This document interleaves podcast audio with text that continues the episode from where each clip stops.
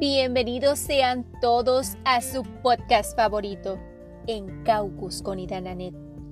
El conflicto forma parte de la vida, es algo natural, de hecho, es imposible estar de acuerdo en todo y con todo el mundo. Acompáñanos hoy a un nuevo episodio de este su podcast favorito, En Caucus con Idananet. Orientaré sobre el proceso de mediación y qué dice la ley número 192 de nuestro Código Civil al respecto. Te comparto un dato curioso. Economistas han señalado que previo a la crisis económica, la tasa de divorcios en Puerto Rico se mantenía de forma controlada por debajo del 1% anual.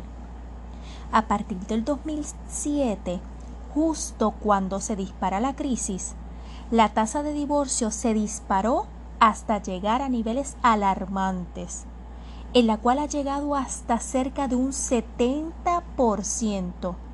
Con el incremento en la tasa de divorcio, las parejas se frustran ante los costos excesivos y las demoras asociadas a la sobrecarga que pasa sobre el nivel del sistema de litigios. Una mediación del divorcio puede permitirte que ambos mantengan el control de las decisiones importantes, tales como la división de la propiedad, alimentos y sostenimiento de los hijos y custodia de los hijos. El objetivo de un divorcio es disolver un matrimonio y aunque este objetivo puede ser sencillo, el procedimiento legal para alcanzar la disolución de un matrimonio con frecuencia es complejo. Las leyes estatales varían en relación con la persona que quiere obtener un divorcio. La mediación en el divorcio involucra a las dos partes que se reúnen con un mediador imparcial, el cual las ayuda a alcanzar un arreglo para el divorcio. Un mediador reunirá la información de ambos lados y analizará y ayudará a las partes a alcanzar los acuerdos justos. Una mediación del divorcio permite que ambos mantengan el control de las decisiones importantes, tales como la división de una propiedad, alimentos, sostenimiento de los hijos y custodia de los hijos. Mediación en el divorcio no es para todos. Si bien muchas personas creen que la mediación es una alternativa excelente al litigio de divorcio, puede que no funcione para todos no resulta tan efectiva cuando una de las partes no puede expresar sus opiniones abiertamente y sin miedos o cuando una de las partes se niega a hacer concesiones o a mediar de buena fe. Los mediadores no determinan quién tiene la razón y quién no. En cambio, ayudan a que las partes lleguen por sí mismas a una solución que les funcione para todos los involucrados. Se denomina causales las razones que reconoce la ley para solicitar el divorcio. El Código Civil de Puerto Rico reconoce las siguientes 12 causales. Separación por más de dos años, trato cruel e injurias graves, adulterio, abandono, impotencia sexual absoluta, embriaguez o uso habitual de drogas, locura incurable, corrupción de hijos, propuesta de prostitución hecha por un cónyuge a otro, condena por delito grave de uno de los cónyuges, mutuo consentimiento, ruptura irreparable. Las más comunes son las de consentimiento mutuo y ruptura irreparable. Usualmente las personas se divorcian a través de una de estas dos causales, dan, dado a que son más sencillas de probar. Ambas respetan la privacidad, una de las partes dado a que no es necesario entrar en discusión por las razones que propician el divorcio.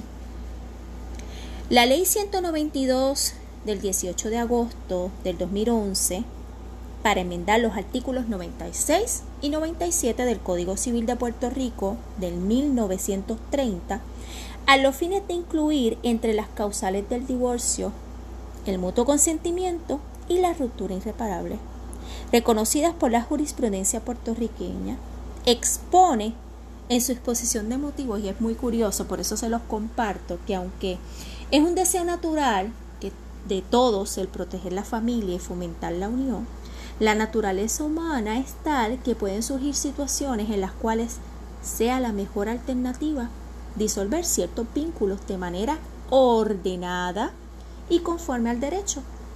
El obligar a personas que sientan que continuar compartiendo sus vidas solo creará conflictos e infelicidad atenta a largo plazo contra la unión familiar misma. Un hogar en eterno conflicto y en el que los miembros de esa familia son prisioneros forzados no es un hogar. En Puerto Rico, para que una pareja pueda divorciarse, por lo menos una de las partes tiene que haber vivido en la isla un año antes de presentar la demanda de divorcio. La petición de consentimiento mutuo o la petición de ruptura irreparable esto sin importar que si se casaron fuera de Puerto Rico. No obstante, se exime a las partes de ese requisito si la causal para divorciarse se cometió en Puerto Rico. La ley permite que un abogado notario pueda realizar divorcios por la causal de ruptura irreparable en ciertos casos.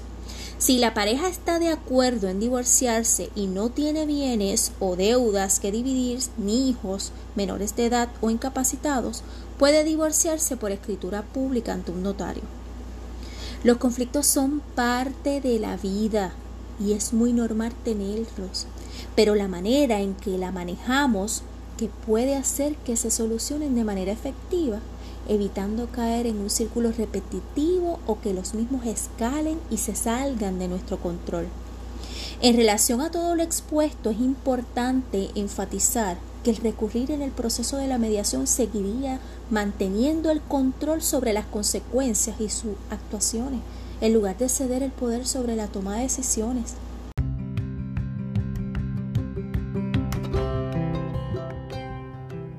Gracias por sintonizarnos y te invito a que te suscribas a nuestro canal, compartas información con amigos y familiares y nos acompañes a nuestro próximo episodio de Caucus con Ida Nanet.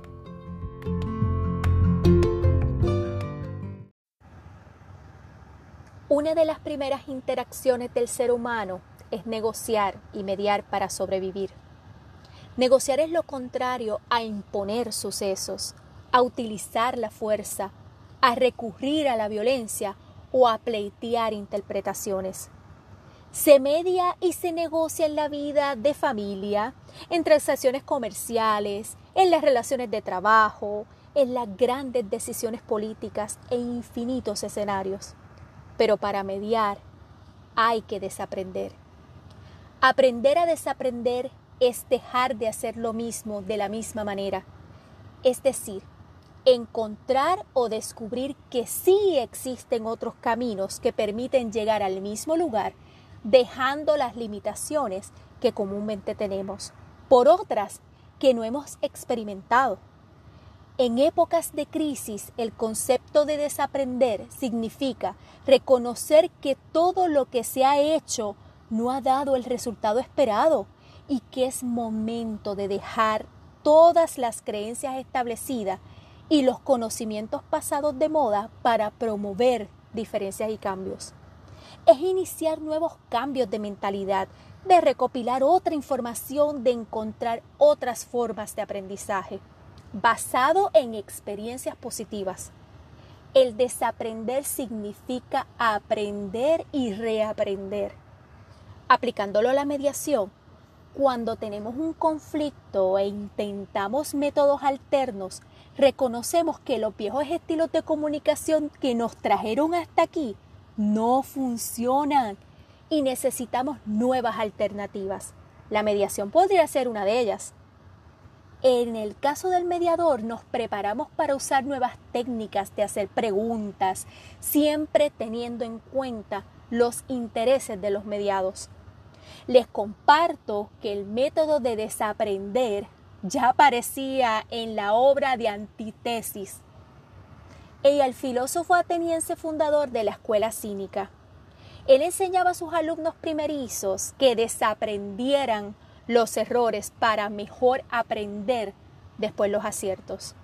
Fraser, el pensador más original del siglo XX, compartió la misma opinión que el maestro griego. En sus comienzos, a Fraser señala que hay que empezar por el error y conducirlo a la verdad. Esto es que hay que descubrir la fuente del error, pues de otra manera no nos sirve de nada oír la verdad. Ella no puede penetrar cuando otra cosa toma su lugar. Así que para convencer a alguien de la verdad, no basta constatarla, sino que es preciso encontrar el camino que conduce del error hacia la verdad. Concluimos secundando el pensamiento de Jacqueline Purcell, donde dice que debes de desaprender lo que ha sido programado para creer desde que naciste. Este software ya no te sirve si quieres vivir en un mundo donde todo es posible. Para mediar hay que desaprender. Les comparto que el método de desaprender ya aparecía en la obra de Antístenes, el filósofo ateniense fundador de la escuela cínica. Él enseñaba a sus alumnos primerizos que desaprendieran los errores para mejor aprender después los aciertos. Fraser, el pensador más original del siglo XX, compartió la misma opinión que el maestro griego en sus comentarios a Fraser señala que hay que empezar por el error y conducirlo a la verdad. Esto es que hay que descubrir la fuente del error, pues de otra manera no nos sirve de nada oír la verdad. Ella no puede penetrar cuando otra cosa toma su lugar. Para convencer a alguien de la verdad, no basta constatarla, sino que es preciso encontrar el camino que conduce del error hacia la verdad. Concluimos secundando el pensamiento de Jacqueline E. Purcell cuando dice, debes desaprender lo que ha sido programado para creer desde que naciste. Ese software ya no te sirve si quieres vivir en un mundo donde todo es posible. Para mediar hay que desaprender.